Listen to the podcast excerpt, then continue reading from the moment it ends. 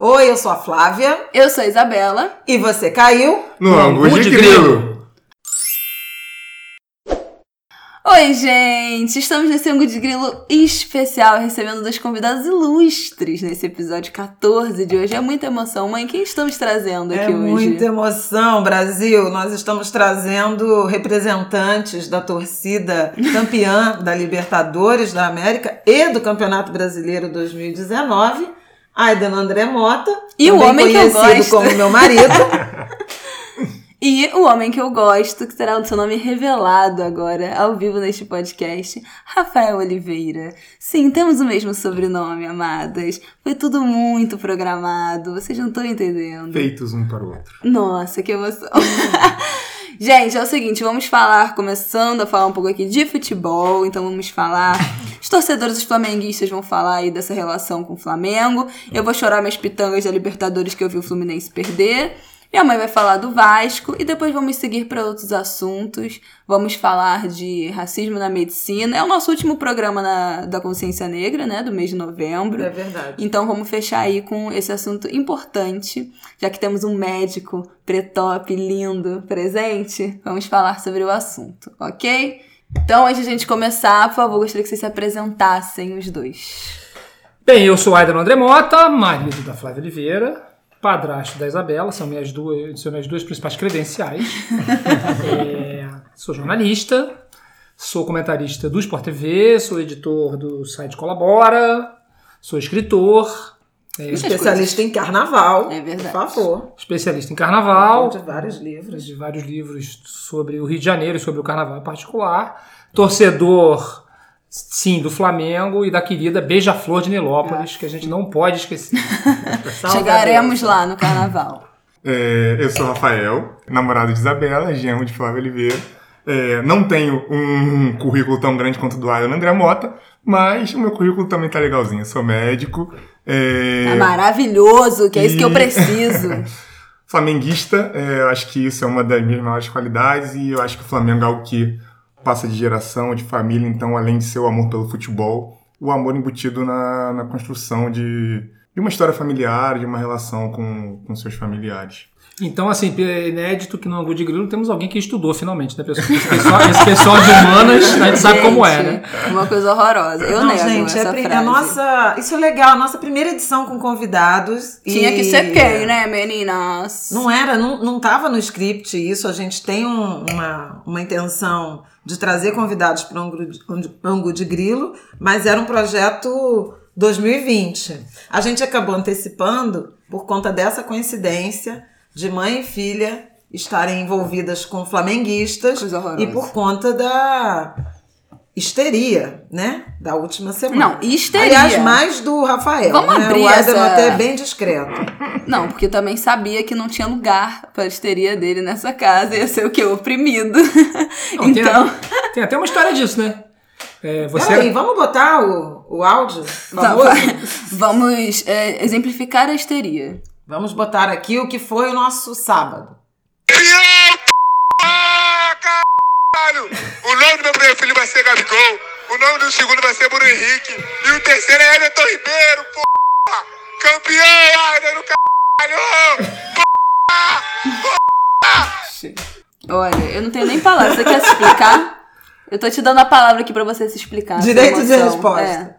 Na verdade, eu não tenho que explicar. Eu só tava, na verdade, comentando e falando pro Ari o nome dos meus filhos. Era apenas isso, numa ah, pura alegria. Obrigada por me informar. É, de muita serenidade. Serenidade, sobe, obviamente. Temperança. Né? Eu não é, sei se o povo reparou, né, que o, o, nome do, o nome do segundo filho vai ser Bruno Henrique. É, gente, é não é nome Bruno só. Henrique, não, é Bruno é, Henrique. Não é composto, não, viu? Mas é olha só, Rafael, seu irmão saiu da Califórnia, onde ele mora, para ir para o jogo em Lima. Você virou flamenguista por causa do seu irmão? Sem dúvida. Mais velho, é, né? Como eu disse dizer. inicialmente, acho que o futebol no nosso país, né, é, sendo o maior esporte, ele não atua apenas na sua relação esportiva, ele atua também como para a união das famílias, né, e paixão mesmo.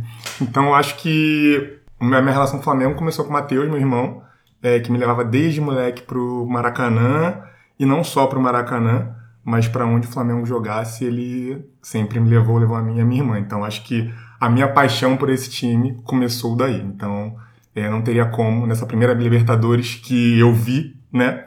A outra eu não era nascido, eu manter uma calma depois do título da forma que foi. Seria um pouco difícil. E o Aidano, lembra das duas. Sim, claro. Inclusive, eu fiquei pensando sobre isso é, nesses dias aí, depois, já de- logo depois do jogo, né? Fiquei pensando sobre isso, que é, tem muito a ver com o tempo da, da vida, né, o tempo em que você está vivendo. Né? A outra Libertadores foi muito mais apaixonante para mim do que essa.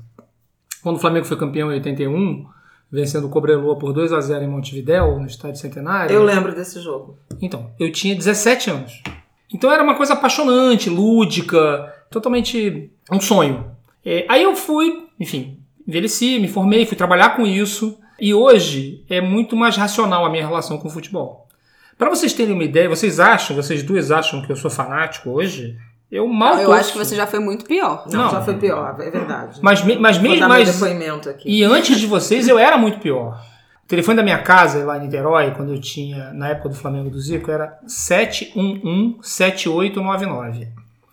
Eu dizia o meu telefone para as pessoas assim: Tita Raul Raul, Tita Adílio Nunes Nunes. Ai, gente, que vergonha que eram, que Não eram, era minha gestão, Os minha gente. das camisas. que eram os números das Das camisas. camisas desses jogadores.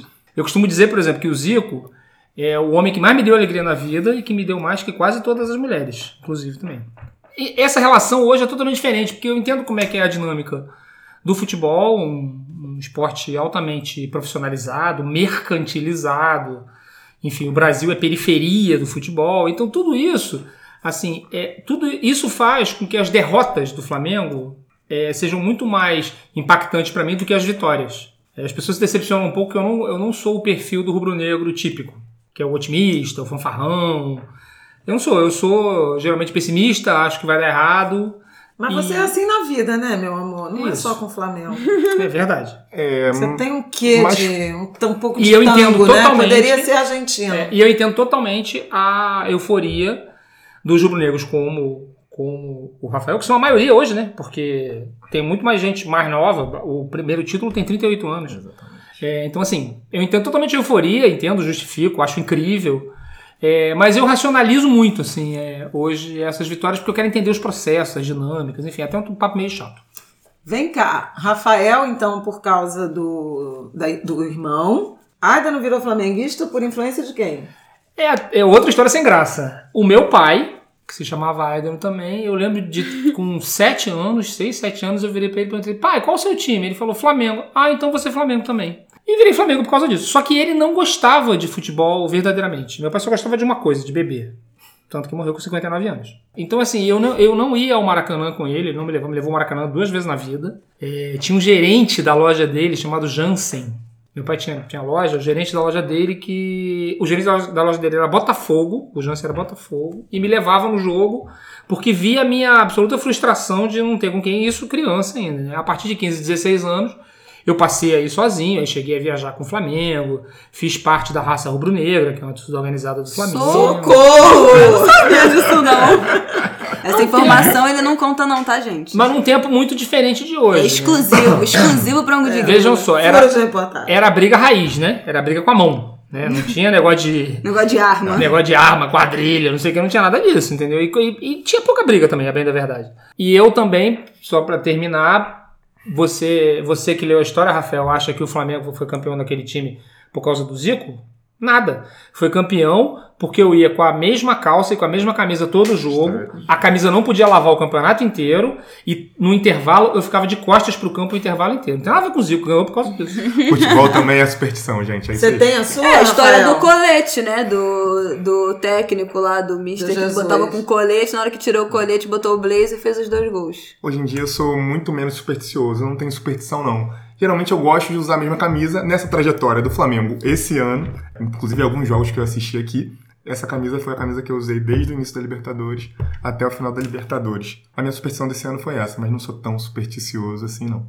É, e entendo o Aidan, que trabalha com isso, então é, às vezes perde um pouco o encanto, mas para nós flamenguistas é, dessa nova geração, e não só para quem é flamenguista, para quem gosta de futebol, eu acho que esse ano de 2019 foi um marco, pelo menos nesse, nesse novo nesse novo nosso, nosso século em relação ao futebol, porque o time do Flamengo não sei se fez algo novo, mas com o futebol que jogou e com toda o elenco, organização financeira, fez algo diferente do, do que vinha sendo feito, quebrou paradigmas, tanto em relação ao campo quanto extra-campo. Não sei se o Aidan concorda em relação a isso que eu estou dizendo.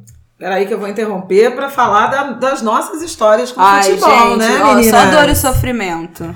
Bom, eu é, sou ponto fora da curva, porque eu tinha um pai muito flamenguista. Eu acho que soma vocês dois e multiplica por três. Seu Mário era daqueles flamenguistas insuportáveis. Eu lembro de, na minha infância, lá em Irajá. Ele foi embora quando eu tinha oito anos de idade. Então, foi, foi pouco tempo, mas essa memória é muito forte na minha, na minha, na minha vida que era ele comprando Última Hora, Jornal dos Esportes, mas eu acho que era Última Hora, que quando o Flamengo ganhava, era campeão, vinha com uma certidão de óbito do adversário. Não, isso era o Globo, o Otelo Caçador. Não, ele não comprava o Globo.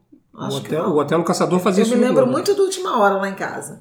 Mas, enfim, aqui Jaz, vamos supor, ganhou do Vasco. Vasco, da Gama, não sei o quê, e distribuía pelos, com os amigos. Era chato, perturbava as pessoas.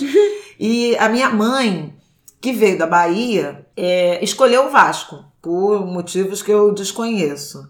E eu comecei a simpatizar com o Vasco. Mas o meu pai fez de um tudo para eu virar flamenguista. Eu lembro muito da pressão dele. Eu lembro que tinha uma festa de Natal no Rio de Janeiro, que era a chegada de Papai Noel no Maracanã, e abria sempre com um jogo, Dente de Leite, Vasco e, Flamengo. Eu lembro exatamente do, do dia em que ele realizou que eu não seria Flamengo, porque o Vasco eu acho que fez um gol, e aí o Flamengo virou e o Flamengo ganhou de goleada, e eu chorava, feito assim, uma desesperada. E ele voltou para casa e falou para minha mãe: É, essa menina Não dá. é Vasco mesmo. Eu fui bastante Vasco. Só não de frequentar estádio, porque tinha aquele tabu, né, das mulheres em estádio, minha mãe nunca deixava. Eu só frequentei estádio a partir da- de, quando eu comecei a namorar, ou quase casada já com o pai da Isabela, que ele me levou em Vasco e Fluminense, é, na torcida do Fluminense, e eu me controlei. É, mas eu nunca vi o Vasco perder em jogos que eu estive presente. Tá, querida. Isso é uma, uma, né, uma Pé notícia quente. boa. E depois, com essa coisa que o Aidan falou, né, da mer- mercantilização e da própria violência, 2013 eu rompi um tanto com o futebol, parei de assistir jogos por conta daquela, daquele jogo Vasco e Atlético Paranaense, com aquela violência toda, 5 horas da tarde na TV, aquilo me fez muito mal. Eu abri uma ressalva quando Paulinho, meu sobrinho amado, estava no Vasco. Todos né? abrimos ressalvas. Aí, assim, foi, aí foi, foi loucura. A gente foi ao. Paguei per per view, fomos ao estádio, né, Isabela? Fui na torcida do Vasco, na estreia do Paulinho no Maracanã. Era um, era um Vasco Fluminense. Vasco e Fluminense, E eu, exatamente. fui, eu sou tricolor, né? Eu fui na torcida do Vasco. É, pois é, eu sou fluminense por causa do meu pai. Minha mãe ainda tentou, eu acho que devo guardar algumas fotos muito pequenas de roupinha do Vasco. Mas teve isso, mas não rolou mesmo. Acabei ficando virando tricolor por causa do meu pai. É, e ali, naquela época daquela Libertadores, né? A fatídica, aquela. aquele 2008. Sofrimento. Eu tava indo muito já a estádio com com meu pai, antes da tela Libertadores, a gente ia muito. E eu tinha um namoradinho que também era fluminense, ia com o pai dele. Então. Adorei Muxoxo. Gente, você tem 10 anos! É, clipe murchou. Se ela tivesse matado, já tava prescrito. Perdi até a minha de raciocínio. E, e aí a gente sempre ia junto. E eu sempre ia com meu pai nos jogos do Brasileirão. E aí comecei a ir. Fui a todos os jogos daquela Libertadores. Eu acho que o único que eu não fui foi o primeiro, que foi com São Paulo. Que meu pai falou, deixa eu ir primeiro, porque aí eu vejo se tá tranquilo, se tá tendo briga, como é que tá o clima. E se tiver Não, tudo acho não, suave... pode ter certeza, foi isso mesmo, É, lembro. pois é. E foi o único jogo que eu não fui, que aí ele foi e foi, tava tranquilaço. E, e aí depois eu fui a todos os jogos com ele. E eu tava assim, gente, eu tava no meu auge ali do futebol, acompanhava tudo. Aquele time do Fluminense, né? Quem. Ai, Gabi, só quem viveu sabe. Porque assim, nunca mais o Fluminense vai ter um time daquele. Thiago Silva, Thiago Neves, Washington, Conca. É, quem mais, meu Deus, que era daquele time? Olha, eu já nem lembro mais. Dodô. Você vai falar, Ogum, Ogum, Ogum, que que só Ogum era é até anteontem, né? Ogum, o Guerreiro Valente. Não, gente. É. O Gun ficou Dodô no... fez um golaço no Boca Nossa, Juniors. é verdade. O Gun ficou no Fluminense até outro dia, inacreditável, né? Acho que é a maior longevidade dentro E é de um um jogador, e é um jogador injustiçado. Ogum Totalmente. tem poder, Eu gosto dele, foi muito bom pro meu time naquela época. E aí eu fui a todos os jogos daquela Fernando Henrique no Libertadores. gol, o e eu me o lembro Ah, até. é, Fernando Henrique. No gol, Fernando Henrique. Gente, Goleiro. eu nem me lembro mais. Um goleiro ruim que 10 agarrava com o pé. E aí eu lembro que o último jogo que ele deu no Maracanã, eu nunca me esqueço, que foi pra pênalti, né? né? Quem soltou, acho que todo mundo agarrava, lembra. agarrava. Ela ainda tá naquilo. Gente, eu sou cerceada, vocês estão vendo, né? É assim que funciona a dinâmica. Gente, até que foi engraçado. Jogava com o pé. Defendia com o pé. Tá bom. Escolheu o Vamos lá. léxico, escolheu o melhor Escolhi, verbo. Claro. Então eu me lembro até hoje porque tiveram os pênaltis. No último pênalti que o Fluminense perdeu, eu sentei pra esperar o próximo. Quando eu levantei pro próximo pênalti, o, está- o- o campo já tava tomado de repórter e tal. E eu vi que não tinha próximo. Gente, eu comecei a chorar ali. Eu só fui parar dois dias depois. Eu fui chorando do Maracanã, a pé, até onde meu pai morava. Meu pai morava na Tijuca, no Largo da Segunda-feira. E eu fui chorando o caminho todo. Eu tomei banho chorando, eu fui dormir chorando, eu fui pra aula no dia seguinte chorando. Foi uma choradeira. E depois disso, eu sinceramente dei uma brochada de futebol. Ainda acompanhei ali o final daquele Brasileirão que o Fluminense quase foi rebaixado. Fui assistir aquele jogo fatídico com Curitiba, né? É, que o Fluminense, a diretoria botou um telão na apoteose, que era o jogo que quem perdia era rebaixado. Eu tremia igual vara verde naquele jogo. Depois ainda acompanhei um pouco do ano seguinte, mas sinceramente, depois daquele eu abandonei. Não, e teve um fato, você, você esqueceu. Eu não gosto de falar Vocês disso, vocês têm mania de É, eu também isso. quero falar Vai, dois fatos. Então fala, já sei até que é. Que eu sou uma pessoa muito emotiva, eu expresso as minhas emoções escrevendo. Não. E aí eu fiz uma carta. Não era isso? Óbvio que era isso. Não, era. O que eu ia contar outra era coisa, isso. Mas eu ia contar uma outra coisa. Ai, gente, eu já nem sei mais, eu sou Washington, aqui. Coração de Leão, ela escreveu um Valente. texto. Eu escrevi um texto. É, expressão da minha tristeza com perder Gente, aquele incrível. jogo. Porque eu me comunico por escrito, eu sou péssima falando. Você texto acha que eu sou lindo. boa falando? Mas eu sou péssima Um falando. texto lindo. Se eu fosse, se eu fosse vocês, é, ouvintes do Angu de Grilo, é, entrava lá nos comentários e pedia pra Isabela postar uma Mas foto não vai do texto. acontecer, nunca será. Porque o texto é lindo, emocionante. Mas ela também é, passou a detestar futebol quando o grande ídolo dela desse time, que era o Ah, eu Thiago não Neves, aceito. Eu não aceito, não. foi jogar no Flamengo. Não, o Thiago Neves foi embora e voltou pra jogar no Flamengo. Gente, aquilo ali pra mim acabou. Pra mim o futebol começou a acabar no dia daquela final e foi acabando. E também, porque assim, eu já tenho outra coisa que ocupa muito meu tempo, que é a beija-flor. Que no momento eu tô brigada, mas quando eu não tô brigada, é muita emoção que eu passo, é muito nervoso. Então, assim, ou futebol ou escola de samba. Os dois ao mesmo tempo não dá. É muito sofrimento. Olha só, eu queria lembrar também do jogo que a Isabela foi com você lá em Buenos Aires. Teve isso? Foi da Libertadores, não foi? Fluminense. Foi. E a gente tava em Buenos A Aires quando teve um jogo da Aires. Libertadores do Fluminense e a gente e eu, eu fui na torcida adversária, fiquei tomando cuspe lá. As pessoas estavam Foi- atrás de mim porque eu não conseguia não comemorar. Foi, foi, foi o seguinte: foi Fluminense e Argentino Júnior. É verdade. é, no estádio Diego Armando Maradona, porque os argentinos têm um ótimo, têm um hábito de, pelo menos alguns times, é, dar nome de estádio para os atletas, não para os dirigentes. Aqui é um festival de nome de dirigente. É, é, e aí o, a Isabela, fomos eu, a Isabela, o Henrique e o E o Inácio. É, e a Henrique gente está ouvindo a gente agora. Beijo, Henrique Isso, e Heloísa, isso, nossa audiência Henrique e argentina. a audiência no Mercosul, tá demais. Maravilhosos. É, e aí a gente, o jogo, o Fluminense ganhou o jogo, ganhou de 3 a 2 Pois é, eu não podia comemorar. Olha o sofrimento que eu passo.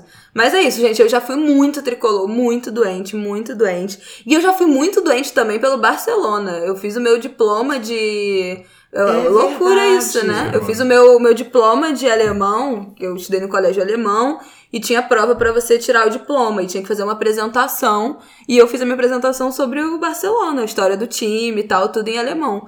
Então eu já também já fui, já acompanhei muito, já fui muito doente pelo Barcelona, agora, graças a Deus eu tô limpa. E- Já tem alguns inclusive, quando ela Lembra, amor, quando ela mostrou a apresentação pra gente, o que aconteceu? A gente chorou. Eu, Gente, eu, eu, eu, eu, eu e a Flávia choramos copiosamente de ver Deu aquela, falando alemão. aquele cotoquinho falando alemão. Cotoquinho, gente, eu tinha 15 anos, vocês Não, são não loucos. tinha, não. eu tinha 15 14. Aquilo ali que apresentei era outra. Foi o. tinha Não, mas a gente chorou no do Barcelona. Eu lembro que eu chorei muito eu no também, Barcelona. fiquei muito emocionada. Olha só, é que ela É tá muito implicando amor, né? comigo falando de Eu prometi que no ângulo de grilo é, dessa semana especial ia ter palíndromo, né? Porque semana Ai. passada teve proparoxítona em homenagem ao MC Ah, pronto. Agora toda aula de Beijo, português, tá, menina? Não, mas é que rolou um tweet falando que Renier se torna o maior jogador com o nome palíndromo a conquistar a Libertadores, ultrapassando o Hever.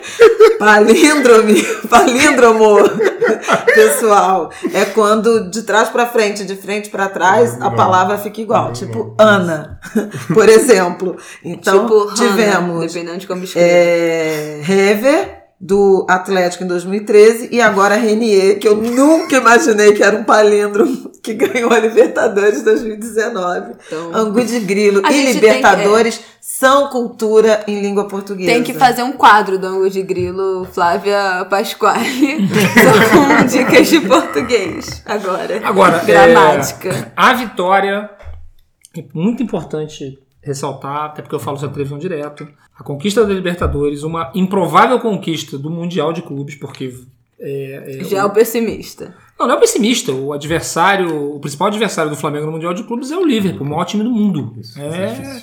Aí o buraco é bem mais embaixo. É, mas vai, como, di- como diria um velho comentarista, hoje já falecido, Juarez Soares, futebol é jogado e lambaria é pescado, né? Vai saber. É, é, o fato, a- mesmo que conquiste o Mundial, não será o fato mais importante da, da história do Flamengo em 2019. Com certeza. O fato mais importante que o Flamengo passou em 2019 foi a tragédia do, do Ninho do Urubu, quando morreram 10 meninos eh, que eram das divisões de base do Flamengo, abandonados num container, sem qualquer. Em containers, né? é, em containers, né, sem qualquer condição de, mínima condição de segurança, de prevenção contra uma tragédia que aconteceu. O Flamengo, infelizmente, seguiu o protocolo eh, das empresas nesse tipo de tragédia. O Flamengo eh, tem uma postura muito parecida com a da Vale, eh, que é, fazer, é, é guardar um silêncio enorme sobre negociações de, de indenização. é, não permitir, não se permitir é, ma- um contato maior com as famílias né, das vítimas. O presidente do Flamengo, o Rodolfo Landim, que ficou famoso antes de ser presidente do Flamengo por pedir indenizações milionárias ao Ike Batista na justiça. É, e agora é, o Flamengo é, negocia, adia, posterga o pagamento dessas indenizações. E as indenizações, eu vou, eu vou dizer uma coisa aqui, nem me importam tanto, porque elas acabarão sendo pagas e elas não compensam a, É, você perdeu um filho. a tragédia inominável, a tragédia suprema de perder um filho. Mas é a falta de é, carinho com essas famílias, de aproximar essas famílias do clube. É, então, assim, o Flamengo, por exemplo, não fez um jogo em homenagem a essas famílias. E as homenagens, ho- é, houve homenagens a- a- aos meninos do Ninho na vitória da Libertadores. Alguns jogadores fizeram homenagens. O próprio clube postou nas, O nas clube suas um nas redes sociais. Mas ainda assim, tá pouco. Precisa É, mais. gente, o que, que é um post, né? Hoje eu vi até um repórter falando que é, fiquei indignada, até comentei com o Rafael, que ele falou: Ah, espero que, que essa vitória é, seja oferecida, seja a famílias, as famílias interpretem essa vitória da Libertadores do Campeonato Brasileiro como uma homenagem aos meninos. Como assim? Um clube que deixa seu filho ao relento, seu filho morre queimado vivo, e aí esse clube meses depois ganha dois campeonatos em um fim de semana com milhões e milhões de reais envolvidos nisso. E essa vitória é uma homenagem a um clube, a, a- você, de um clube que deixou seu filho morrer daquele jeito e que até hoje nada aconteceu, não te pagou. Fiquei indignada, não gosto desse tipo de comentário. Acho que essa vitória não é uma homenagem para as famílias. Eu acho que essa vitória e essa comemoração, que é óbvio que eu entendo, eu já torci muito futebol, eu entendo a felicidade, a alegria, até a irracionalidade mesmo da, da comemoração. Mas eu acho que isso não é homenagem pra família. Eu acho que isso é um afronte ter o jogador do Flamengo que ganha mais de um milhão por mês e até hoje é, não ter nenhum tipo de indenização ainda acertada para essas famílias. Quero ouvir o Rafael e depois eu tenho meus comentários do ponto de vista de uma jornalista de economia. Em relação a, a essa questão, nada, nada paga e nada vai é, diminuir a dor dessas famílias. Né? Então, eu acho que, como todos já disseram, é, Isabela e Aidan, é, vamos comemorar, acho que ok, mas tem algo que o Flamengo, como maior time do Brasil nesse momento, é, deve a essas famílias, que as indenizações, né? É, e tratar essas famílias com mais afeto e carinho para que elas é, se sintam confortadas, porque essa dor é, não vai ser paga, não vai ser, é, não vai ser dinheiro que vai pagar essa dor. Mas o Flamengo tem que se posicionar de uma forma um pouco mais efetiva que não tem feito, é, para o nosso pesar e tristeza. É, a informação oficial são de que houve acordo com quatro das, das dez Sim. famílias, faltam seis. E aí eu quero fazer um contraponto bastante crítico, ser bem ácida, é, já antecipo, quem for flamenguista não quiser ouvir, tampe os ouvidos, porque acho tudo absurdo, né? As condições de alojamento daqueles jovens, numa gestão que já vinha é, tentando se firmar como a de um grande saneamento financeiro e de um superávit é, é, do ponto de vista de equacionamento de dívida, de compra de jogadores. Então é inaceitável vo- você ter é, jovens jogadores, futuras promessas, é, alojados em containers com problemas, inclusive, de instalações elétricas. É, isso posto, é, eu ouvi muito, né, como, como jornalista de economia, eu vi muitos artigos nas editorias de esporte, nos editoriais de televisão, chamando atenção para esse modelo vitorioso né, do, do Flamengo, do ponto de vista de saneamento financeiro, e a partir daí de um resultado de futebol. É, eu é, acho que tem infrações éticas gravíssimas nessa estrutura. Né? É, não consigo aplaudir e, e- e lançar isso como um exemplo para o futebol brasileiro, justamente em razão é, desse desvio ético, que é o descuido com é, a base, que são os jogadores, os meninos mais pobres, e nós sabemos, muitos vindos de fora do Rio de Janeiro, muitos sob a responsabilidade, é quase uma Uhum. adoção É, total. né? Vamos lembrar que o acidente do Ninho foi um acidente de trabalho, um dos maiores no Rio de Janeiro, né? Assim como o da Vale foi o maior acidente de trabalho já registrado na história eh, brasileira, né? O acidente de Brumadinho. Mas eu vou dizer um pouco mais. Quando o Flamengo entrou numa né, nessa nessa viagem da gestão responsável, eles buscaram uma associação ao Instituto Etos de Responsabilidade Social, justamente por é, assumirem, na direção de assumirem compromissos de, é, é, de responsabilidade com legislação trabalhista, com legislação ambiental, com transparência. E desde o, a tragédia do Ninho, né, é, o que aconteceu foi que, e aí eu vou abrir aspas, porque é uma, um posicionamento oficial do Instituto Etos que eu cobrei no, na tarde de domingo, o Flamengo foi excluído do quadro de associados por não ter respondido nenhum dos nossos ofícios sobre o ocorrido no incêndio e não ter se manifestado no processo em nosso comitê de ética. Ou seja, desprezou os princípios de responsabilidade social e ambiental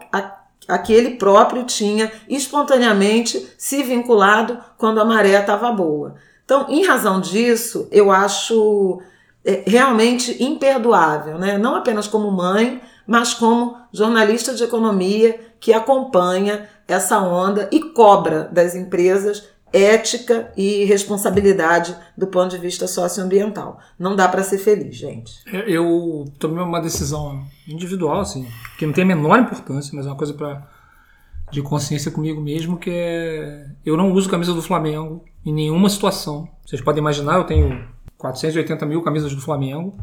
E eu não uso, eu não uso camisa do Flamengo enquanto essa, essa história não for solucionada de uma maneira de uma maneira digna. Então assim, isso não tem a menor importância pra ninguém, só pra mim. É, mas eu não uso. Do mesmo jeito que tem um monte de supermercado aí que eu não faço compra porque. Ai, eu não compro em loja nenhuma, não consigo comprar uma peça de roupa no shopping. A gente já teve essa edição é. de grilo. Consumo consciente, episódio boicote. 6, mas assim, só, olha. Gente, então encerramos o capítulo futebol. Nanina não. Faltou Política. Futebol e política. Combinam, Rafael Oliveira? É. Ultimamente, eu acho que. Isso, já que esse Witzel- abacaxi aí. É. Boa sorte, parceiro. Pro Witzel não tem combinado muito, né? É, a gente viu que o governador, não só o governador, como vice-governador, como presidente da Alerj, né? Foram pra, pra Lima ver o jogo e no final teve Não, o Rio aquela. de Janeiro ficou abandonado, Abandonado. né? É, é Abandonado. gente. Foram pra Lima ver o jogo e no final teve aquela situação ali do. Passou aquele constrangimento. Do Witzel sendo constrangido, ajoelhando pro Gabigol. Gente, não né? E o Gabigol, é, feliz, né? Passou Obrigado. Gabigol, pelo fez o terceiro gol, pediu música no Fantástico, né? É, É, assim, de coração, eu acho que a cena é linda, né? O Witzel pagando aquele mico Gente, ridículo. como é que o homem ajoelha? É, assim, com todo respeito ao Gabigol. O Witzel que é... Como é que um governador, qualquer ser humano, se ajoelha aos pés de um jogador de Então, futebol? o- É, eu já acho um erro ter ido pro campo. também acho. É, porque Eu A acho. assim- partir dali, até, até é, ir ao estádio, como governador do estado, a importância que o Flamengo tem, eu vem- acho razoável, eu acho aceitável. Ele ter ido ao jogo, não acho errado. Acho que a importância que o futebol tem para o Rio de Janeiro, a importância que o, que o Flamengo tem para o Rio de Janeiro. Não, ele eu acho tudo bem Ele é ter ido. Agora vai governador. o vice, Não, vai que- fulano, vai fulano no Rio de Janeiro, ficou tem aí sendo comandado ele ter pelo ido. Agora, eu acho que não 15º da linha de precisava sucessão. pisar no gramado. Designated né? E, e muito menos aquela ajoelhar cena, se para um ajoelhar. jogador de futebol. É, é, aí é. Se ajoelhar, gente. Ele é Ele já político. meteu aquela medalha fake, né? As É. pessoas estavam zoando Não, o dia que ele é. arrumou aquela medalha. Que ele adora uma faixa, não pode ver uma faixa que tá botando. É, é, ele, ele, ele é um político tosco, né? Um político, enfim. É, É um que, aprendiz, né? que se permite, que se permite, e como criança parece que aprende besteira primeiro, né? Porque. Qual é a outra cena em que ele estava festejando? Quando foi assassinado. Quando foi é, assassinado uma pessoa. Uma pessoa por um, na por um ponte- policial de elite. ponte. Uma forma que não deveria ter sido feita, né? Então. Poderia ter sido somente neutralizada. Ou pelo menos ele não devia festejar. Exato. né? E aí ele foi pra lá e aí exagerou na festa. Ele que, inclusive, se a gente for nos preceitos do futebol, ele é confessadamente corintiano. Porque ele é paulista e ele é confessadamente corintiano, dito em várias entrevistas já, enfim, não é, não é nem notícia nova. Eu acho que naquela cena, Rafael, o Gabigol não reconheceu, não sabia quem ele era, na verdade. E aí saiu porque achou ridículo um homem velho daquele se ajoelhando pra ele ali. Não, é, beleza, mas assim, de qualquer jeito, eu acho ridículo um homem velho daquele ser Porque é ridículo. sendo. Eu acho que se ele tivesse reconhecido, ele ficaria com mais vergonha ali ainda. Tanto Só acho que- que ele não teria saído. Tanto que depois o Tiraram Gabigol. Tirou posa foto. nas redes sociais. E as pessoas ficaram, ah, não, cancela, não sei o quê, porque tirou foto. Gente, mas assim, se o governador, que era jogador de futebol, governador da sua Qualquer um. cidade, pede pra você tirar uma foto com você, você faz o E quê? não é só isso, qualquer pessoa. É, isso qualquer é ser humano. isso não né? existe, Qualquer ser ele é humano. famoso. Agora, É. ah, e se ele é votou no Bolsonaro, se é apoiador do Bolsonaro, aí eu já não sei, E tem eu prefiro uma. nem saber. E é estatisticamente desprezível no universo dos jogadores de futebol a chance do Gabigol ser um cidadão progressista.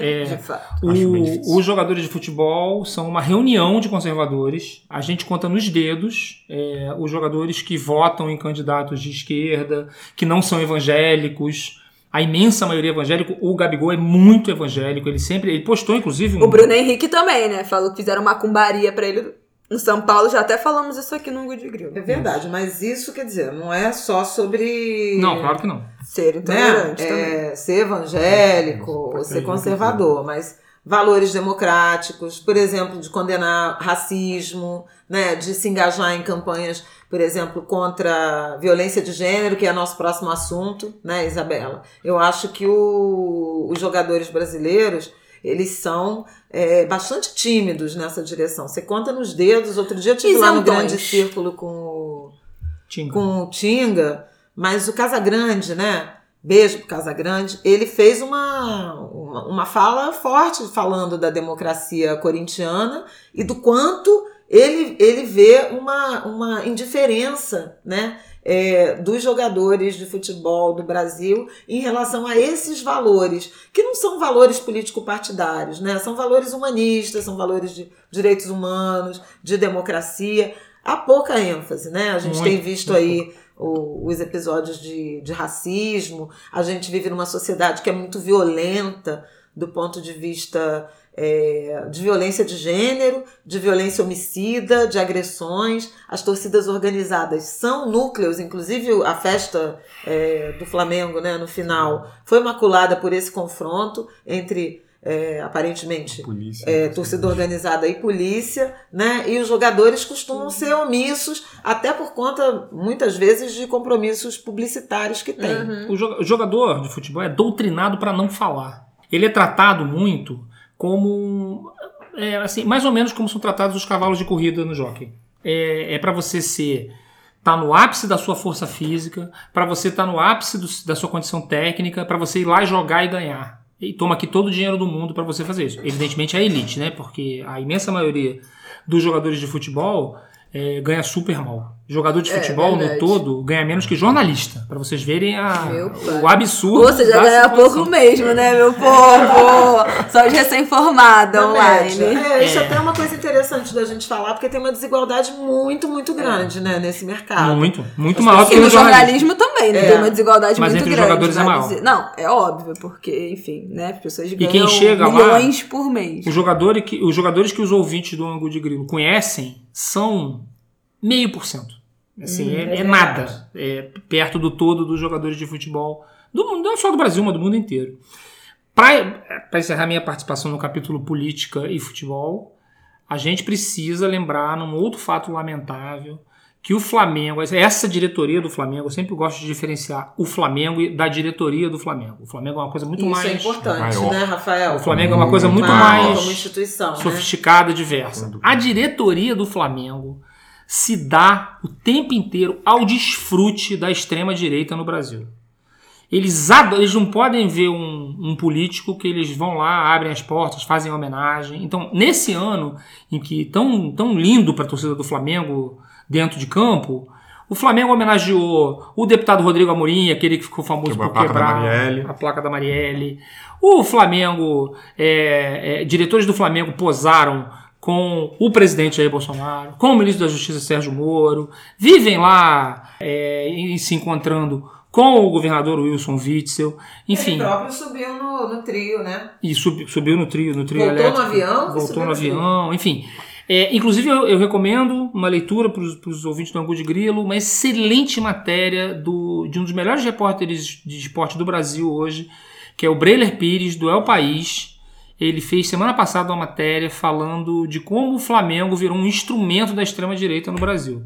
É, ele é muito cuidadoso ao dizer que não é o Flamengo que procura, mas ele prova que o Flamengo. a não é a diretoria do Flamengo que procura, mas ele prova que a diretoria do Flamengo também não resiste. A diretoria do, a diretoria do Flamengo adora quando é procurado. Só para dar um ponto no que o Aidan disse, mas Aidan eu acho que não seria, não teria como a gente esperar outra coisa, porque essa diretoria do Flamengo é uma diretoria formada por, na sua maioria, pessoas brancas, né? É, e como você mesmo disse um pouco antes, o próprio Landim é alguém que trabalhava com o Eike Batista, é um engenheiro rico que trabalhava antes na Petrobras e um cara branco de direita. Então, assim, é, vai permear a sua diretoria com homens brancos e de direita, como tem acontecido infelizmente aí no nosso país, não só no nosso clube, nosso amor, né, o maior clube do país, como também a gente tem visto na, no comando da, da presidência do, Que- do nosso país. E aí tem um dilema, né, Rafael? Um dilema conceitual do Flamengo, né? O time da favela, o- da festa na favela, na verdade pertence a um clube do Leblon. É. Então, assim,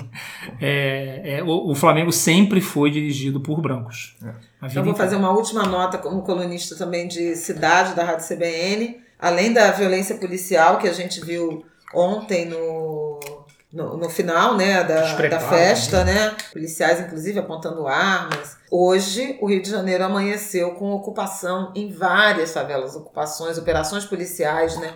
Ocupações não, mas operações policiais em várias favelas. Foi apenas um sonho, né? Essa, essa Festa da democracia. Exatamente, porque nós vimos imagens, eu vi imagens belíssimas, me, me emocionei com a Cidade de Deus, com a Rocinha, o alemão, né? Foto- Uhum. Fotos lindas do Brunitan. Isabela, além de botar o nosso medium é, da matéria, da reportagem Não, que o Adam indicou, é, marca também o Brunitan, que fez fotos Querido lindas.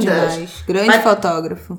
Olha, de uma beleza semelhante às fotos que ele fez na época da Copa do Mundo, que ele botou. né, Aquela com o Felipe futebol, Coutinho, que foi, exatamente. fez o maior sucesso na Copa.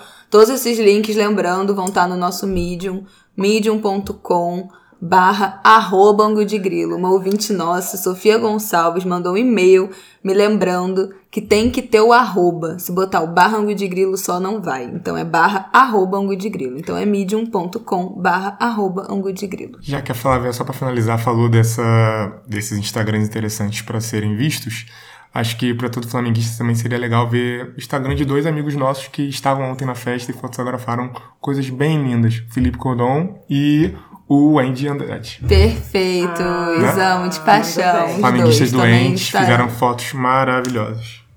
Amo os dois. Bom, vamos passar para o próximo tema. Hoje, quer dizer, ontem, se você está ouvindo isso na terça-feira, segunda-feira, o dia que a gente está gravando, 25 de novembro, é o Dia Internacional para a Eliminação da Violência contra as Mulheres. Eu quero provocar o meu conge, Rafael. É, eu tive no, fazendo um freela no Globo durante um mês na Editora de Sociedade esse ano. Fiz uma matéria sobre como o racismo impacta a vida das crianças, é, baseado numa pesquisa, num estudo. Na verdade, foi um manifesto. Eles falavam que era um estudo, mas era um manifesto da Academia Americana de Pediatria dos Estados Unidos.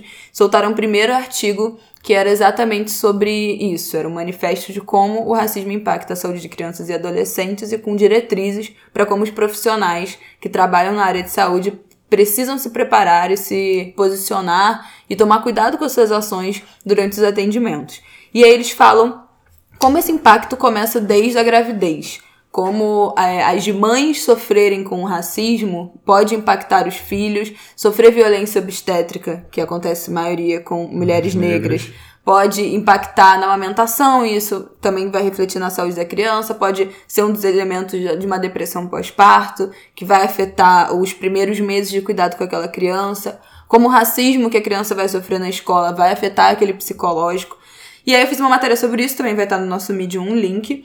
Uma das coisas que eu acho que mais me impactou nessa matéria, assim, que foi uma, uma discussão que eu nunca tinha sido apresentada, foi com uma, com uma médica que eu falei, uma doutora em saúde pública da Unirio, vou achar o nome dela e já volto com o nome, que ela falou pra mim, quando eu perguntei sobre se o sistema de saúde é racista, ela falou pra mim assim: se a gente pensa que a maioria das mulheres pobres são negras e que a maioria das pessoas que precisam do serviço público de saúde são pessoas pobres e, portanto, a maioria são pessoas negras, e esse sistema de saúde funciona de 8 da manhã às 5 da tarde, e essas pessoas precisam sair de casa, na maioria das vezes, às 4 da manhã e voltam só tarde da noite, e a gente tem um sistema de saúde, pelo menos aqui no Rio de Janeiro, que só funciona de 8 às 5, esse sistema é ineficaz. Uma grávida não vai conseguir fazer as seis consultas de pré-natal. Ela vai fazer uma e ela não vai conseguir terminar, fechar as seis consultas necessárias durante a gravidez, porque ela vai ter que faltar ao trabalho. E aí, se o filho ficar doente, ela não vai conseguir levar o filho para consultas de rotina. Então, ela, o nosso sistema tá muito mais é, adaptado pra gente tratar a doença do que a saúde, né? E isso tem a ver com, com racismo e com o preconceito de classe. A gente Isso. tem um sistema de saúde preventivo que só funciona em horário comercial, que é o horário que as pessoas pretas e pobres estão trabalhando e não conseguem prevenir a saúde. Acabam é, adoecendo e superlotando as unidades de emergência. Sem falar no sacrifício do sistema de transporte, né?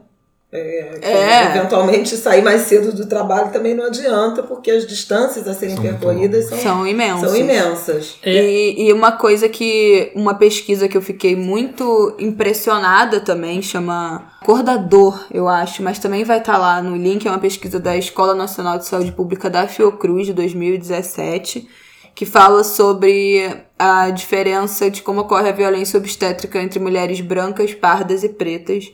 E fala que as mulheres pretas têm mais probabilidade, apesar de terem menos eh, predisposição a passarem por intervenções cirúrgicas, procedimentos cirúrgicos ou indicação de cesariana na hora do parto, elas acabam sofrendo mais episiotomias, né, que são os cortes na região do períneo para facilitar a saída do bebê na hora do parto vaginal. E quando elas eh, passam por esse procedimento, elas tomam menos anestesia do que as mulheres pardas e que as mulheres brancas. Bom, dito isto, É, duas coisas antes. Primeiro, Um amigo, pesquisador da Fiocruz, o Cláudio Cordovil, ele me disse uma frase uma vez que eu nem sei se é dele, mas enfim, ficou na minha cabeça porque ele que me falou. A saúde e a doença, no caso, né? Elas têm muito mais a ver com CEP do que com DNA. Uhum. É, que é muito mais o lugar onde a pessoa vive do que o código genético que ela carrega. E a outra coisa é que nessa história de violência obstétrica tem um negócio chamado ponto, ponto Do marido. ponto do marido, É a questão da episiotomia. que é uma coisa Bizonha. inacreditável. Tem uma matéria maravilhosa da Bruna, uma colega minha de faculdade, também vai estar o link, que ela fez uma matéria enorme, só recolhendo relatos de mulheres que passaram por esse ponto do marido, que os médicos vão fechar a episiotomia, né? Esse corte que acontece naturalmente ou forçado para ajudar a saída do bebê, e acabam dando ponto a mais para deixar a entrada da vagina mais apertada para os maridos. Então, assim, é uma coisa bizonha. Esse link também vai estar no nosso, no nosso Medium. Bruna de Lara, a matéria foi pro Intercept em setembro de 2018. E ela foi muito atacada nas redes sociais por essa matéria e é uma matéria incrível. A Bruna é uma ótima repórter. Então, dito isto, Rafael, conge, conge, fala Não, conge. coisa- Se vira aí, Conde. Uma coisa que eu sempre gosto de analisar em relação a isso é que tem uma questão da empatia, né? Eu acho que, na sua maioria, os médicos no nosso país são médicos brancos.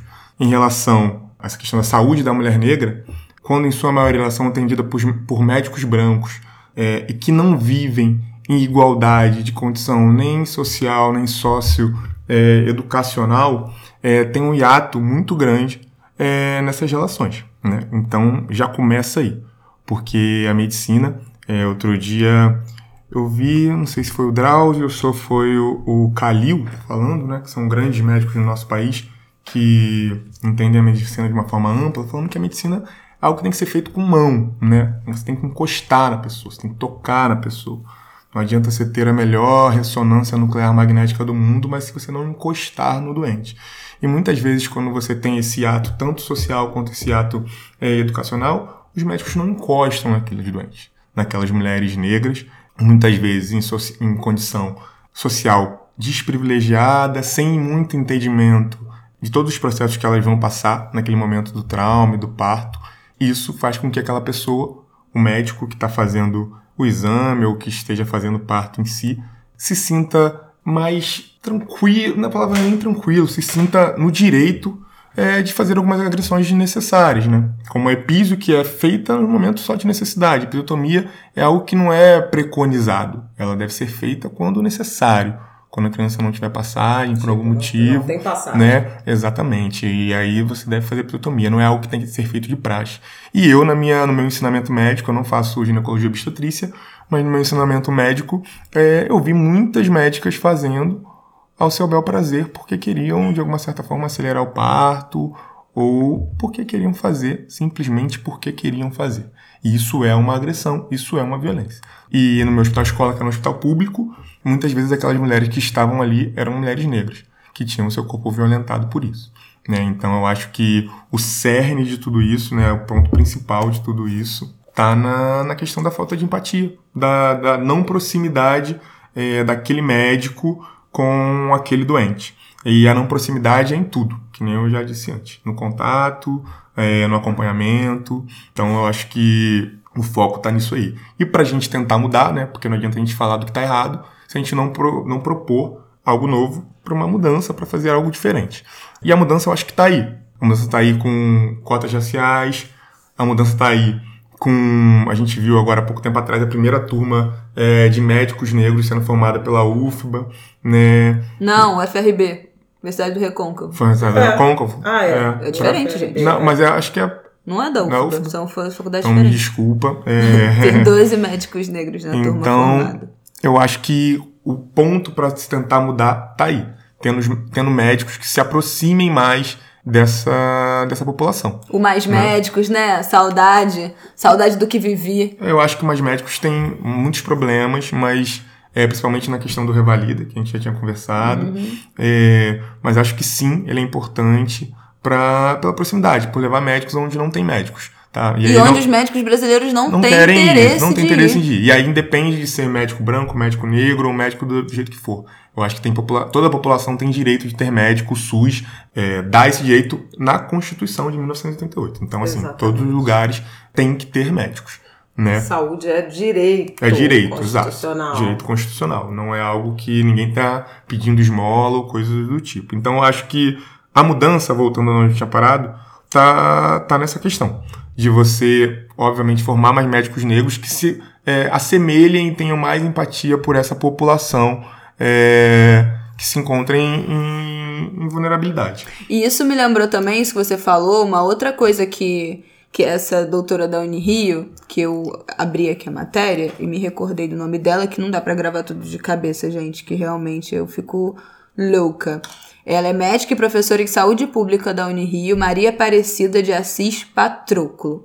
E ela falou pra mim também que quando a gente fala de pensar o acesso das mulheres negras, das pessoas negras para prevenção de saúde, a gente está falando também da linguagem. E ela, ela dá aula né, na, na, na faculdade para os alunos de medicina e ela insiste em falar com eles. Vocês têm que explicar o que aquela pessoa tá falando. E às vezes não basta fazer uma receita, porque às vezes a pessoa não, ela é analfabeta funcional, então ela pode ler, mas ela não vai entender o que aquilo tá dizendo, não vai entender qual é aquela receita, ela não vai entender quando ela tem que tomar aquilo, ela não vai saber qual é o nome do remédio. Então isso vai também por perguntar pra pessoa se ela tá entendendo o que você tá falando. Se for o caso, ela falou, você gravar um áudio para o paciente é, entender, lembrar da, da Desenhar, sua instrução desenham. de botar, de botar na caixa do remédio, se você dá o remédio, noite. botar dia, noite, e de- desenhar, Sol, então fazer, uhum. é, pensar a acessibilidade dessas formas, você falar de um jeito que o paciente entenda. Então, é- é, são outras formas de acessibilidade. O estudo da Fiocruz que eu tinha citado, eu também resgatei o nome aqui. Ele chama Acordador: Iniquidades Raciais na Atenção Pré-Natal e ao Parto no Brasil, publicado em 2017, vai estar lá no nosso Medium. E agora eu quero te perguntar, Mozão, uma coisa que me perguntam muito: se você sofre racismo sendo um médico negro. Eu acho que todo preto no Brasil, independente de sua condição, acho que em algum momento ele vai passar por situações de racismo. Depois de médico, formado, sofri algumas situações, a última faz um, mais ou menos um mês. A última faz mais ou menos 12 horas. É, teve, teve essa, mas a mais escrachada, eu acho que foi há, há um mês atrás, onde eu cheguei no hospital onde eu trabalho, falei que eu era médico, disse meu nome, carimbei uma coisa e a menina não entendeu e falou: Não, mas você vai fazer o que mesmo? Eu falei: Eu sou médico. Mas desculpa. É, Então, assim, ela. É, da recepção. da recepção, Dos recepcionista. É, então ela demorou a entender, mesmo depois de eu ter carimbado, ter mostrado pra ela meu carinho, etc. Que eu era médico, porque não é, além, óbvio, racismo, mas porque E não é falou o que achou você parecido com alguém de outro setor. É, falou que eu parecia o. Tá te perguntar, mas que setor, amada? Desculpa, doutor, eu tô te perguntando porque você parece o o instrumentador de tal equipe cirúrgica. É, isso acontece. Acho que não tem como não ficar sentido com a situação, mas eu entendo. é, não compactuo e acho que a gente tem que mudar, mas eu entendo porque na minha turma de 120 alunos só tinha eu e mais um preto. Então, quer dizer, é uma profissão ainda no nosso país majoritariamente branca e de elite. E isso faz com que as pessoas não vejam num preto uma possibilidade que ela seja médico. É isso. A pessoa não entende, ela não vê aquilo. E nos hospitais que eu trabalho, trabalho em quatro hospitais diferentes, só tem eu de médico preto. Então, assim, as pessoas não se, não se sentem inconfortáveis, elas não entendem que aquela pessoa pode chegar àquele lugar. E os É, pacientes ficam surpresos quando entram no consultório, quando você tá na emergência, ou quando você vai passar, né, visita e tal, sei lá, falar com eles no CTI, eles ficam surpresos de você ser um médico negro, porque eu não me lembro de ter sido atendida por um médico negro em nenhum momento num hospital. Então eu acho que eu ficaria muito surpresa se eu entrasse num consultório e tivesse um médico negro. Então, assim, ainda lindo desse jeito, eu acho que eu voltava até pra casa. Muitas vezes. Não, muitas ficar internada. né? Amado, tô mal, Interna. pelo amor de Brincadeira. Deus. Mas ele recebe umas cantadas sim, tá, querido? Brincadeiras à parte, eu Não acho só que as em pessoas. hospital, né? Recebe na rua também. E eu, hein? Hum. Eu vou deitar elas. Cosme Damião. Foi né? Eles Damião, é verdade. a gente foi entregador, isso é verdade. Então, assim, as pessoas ficam sim, tá? E muitas pessoas pretas que eu já atendi quando trabalhei um período na emergência sentiam, falavam, cara, eu nunca fui atendido por um médico negro, você é inspiração. e ficam muitas vezes emotivas, tocadas mesmo por causa daquilo. E eu não acho isso legal, cara. Ser lobo solitário nunca é bom. Eu fico feliz por ter conseguido chegar onde eu sempre quis, né? Mas eu acho que mais pessoas pretas têm que se formar médicas para que a nossa população, que é a sua maioria é preta, preta, né? Segundo o nosso último IBGE, a maioria da população brasileira é preta. 55,8%. 55,8% dos brasileiros sendo pretos. É muito difícil eu numa turma de 120 pessoas só ter eu e mais uma pessoa preta. Então, assim, tem algo errado nesse, nessa nossa dinâmica educacional. Pretos ou pardos, né? É, porque sim. o Rafael fala pretos, tá mas é, porque a gente fala é, de negros, sim, sim. pretos ou pardos. Mas até lembrando que isso remete ao ângulo de grilo da semana passada, Quem não que a gente falou é, dessa questão da, da maioria dos alunos das universidades públicas serem pretos ou pardos, mas que essa participação ela não é homogênea em todos os cursos. Tem uma sobre-representação nos cursos de humanas e uma subrepresentação nos cursos de medicina, de engenharia, de direito, arquitetura. É, tá? e lembrando que o Rafael fez faculdade, uma, fez medicina numa faculdade particular. Então, a pesquisa que a gente citou no programa passado foi a maioria nas faculdades públicas. Não que a medicina nas faculdades públicas seja tão diferente disso, porque a gente sabe que medicina é um dos cursos que mais tem fraude de cota apesar de não ser o caso da pesquisa, então se ficou dúvida, ouça o episódio passado. Mas se você entrar numa turma de medicina ou ver uma turma de medicina se formando de uma universidade pública, você vai ver que é, não tem o suficiente para bater com o percentual das cotas, mas no caso dele era uma faculdade particular. Então o negócio fica ainda mais difícil. Exatamente. Você exacerba ainda mais essa, essa desigualdade. Eu né? acho que a gente está chegando ao fim, né? A gente já passou do fim, né? Não, gente? pois é, mas eu queria só dar duas dicas para deixar lá no nosso Medium. Primeiro que hoje, é, hoje, no dia 25, a gente estava falando de violência contra a mulher, e o Instituto Igarapé lançou uma plataforma chamada EVA, com é, informações de sistemas de saúde, dados sobre violência contra a mulher é, no Brasil, no México e na Colômbia. E aí tem alguns dados, por exemplo, 1 milhão 230 mil mulheres reportaram violência de gênero, né? É, violência doméstica entre 2010 e 2017 no Brasil. Na Colômbia, 71% das vítimas de violência sexual têm menos de 14 anos no México e no Brasil também está muito parecido esse dado. 80% no México de todas as formas de violência cometidas contra mulheres foram cometidas, né, efetuadas por companheiros. As vítimas de feminicídio no Brasil, quase metade tem entre 45 e 65 anos. Na Colômbia, foram 441 mil casos de violência intrafamiliar contra mulheres entre 2010 e 2018. E armas de fogo no México foram responsáveis por 44% dos feminicídios em 2018. Então, muito bacana, super recomendo esse trabalho do Instituto Igarapé, vai estar lá no nosso link. E eu queria chamar atenção também, e acho que depois a gente pode voltar a falar disso com mais, com mais tempo, mas a Fiocruz está lançando uma cartilha de prevenção à violência armada e é um trabalho pioneiro, sabe, inédito, revolucionário, com várias orientações para a população do entorno de Manguinhos e da Maré sobre o que, que é, é essa, essa violência, quais são os danos que ela provoca, é, especialmente do ponto de vista da, dos efeitos psicológico dos traumas, né, pós ocorrências, né, é, pós-traumáticos, né, estresse pós-traumáticos é algo que está afetando muito a saúde mental uhum. dos moradores de favela, sobretudo da juventude. Quem já falou sobre isso no Instagram, puxou uma, um, um papo sobre isso há um tempo atrás e no Twitter também foi o Raul Santiago, ativista dos direitos humanos. Coletivo Papo Reto. Do Coletivo do Papo Reto, do movimento do Complexo do Alemão. E ele puxou esse, esse papo de falar sobre terapia e saúde mental das pessoas de favela. A gente já fez uma roda de conversa sobre suicídio no Complexo do Alemão, acho que em 2017, né? Ou 2018? Acho que foi 2017. 17, final de 2017. E ano Esse que vem ano eu estive gente... no alemão falando de saúde. E ano que vem já é um dos meus planos tentar voltar com essa, com essa roda de conversa e expandir para outras é, favelas do Rio. Se você mora numa favela do Rio e quer levar essa roda, me manda um e-mail, porque a gente já tem o nosso grupo formado com representantes da Sociedade Brasileira de Psiquiatria, do Centro de Associação, Valorização da Vida, Associação Associação Brasileira Brasileira de Psiquiatria e do Centro de Valorização da Vida, o CVV.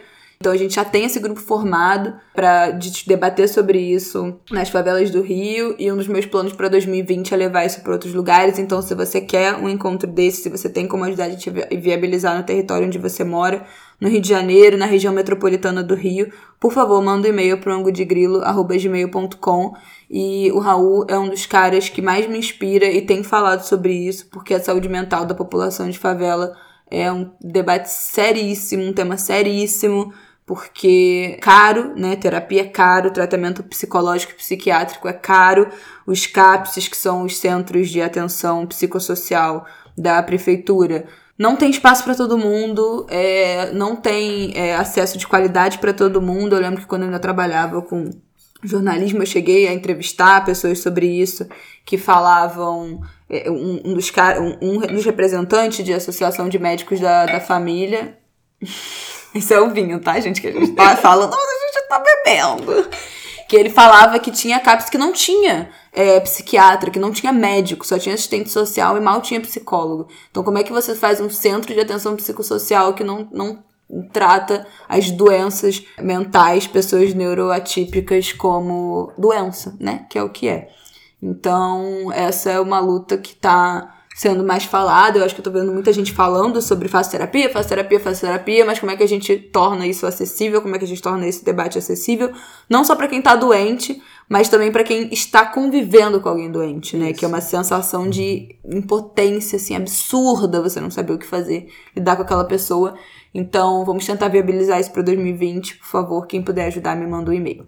Então vamos agradecer aos nossos convidados, né, que vieram participar do nosso primeiro ângulo de grilo. Ai, Muito vossas obrigada, presenças Rafael. ilustres. Muito obrigada, Rafael. Muito obrigada, Aidano. Uma honra, um privilégio. Ah, privilégio, Privilégio mesmo. ah, a gente nem falou que o Aidano do está Aidano, minoria né? aqui, né? Eu sou minoria na sociedade brasileira, não é isso? Exatamente. É, 40.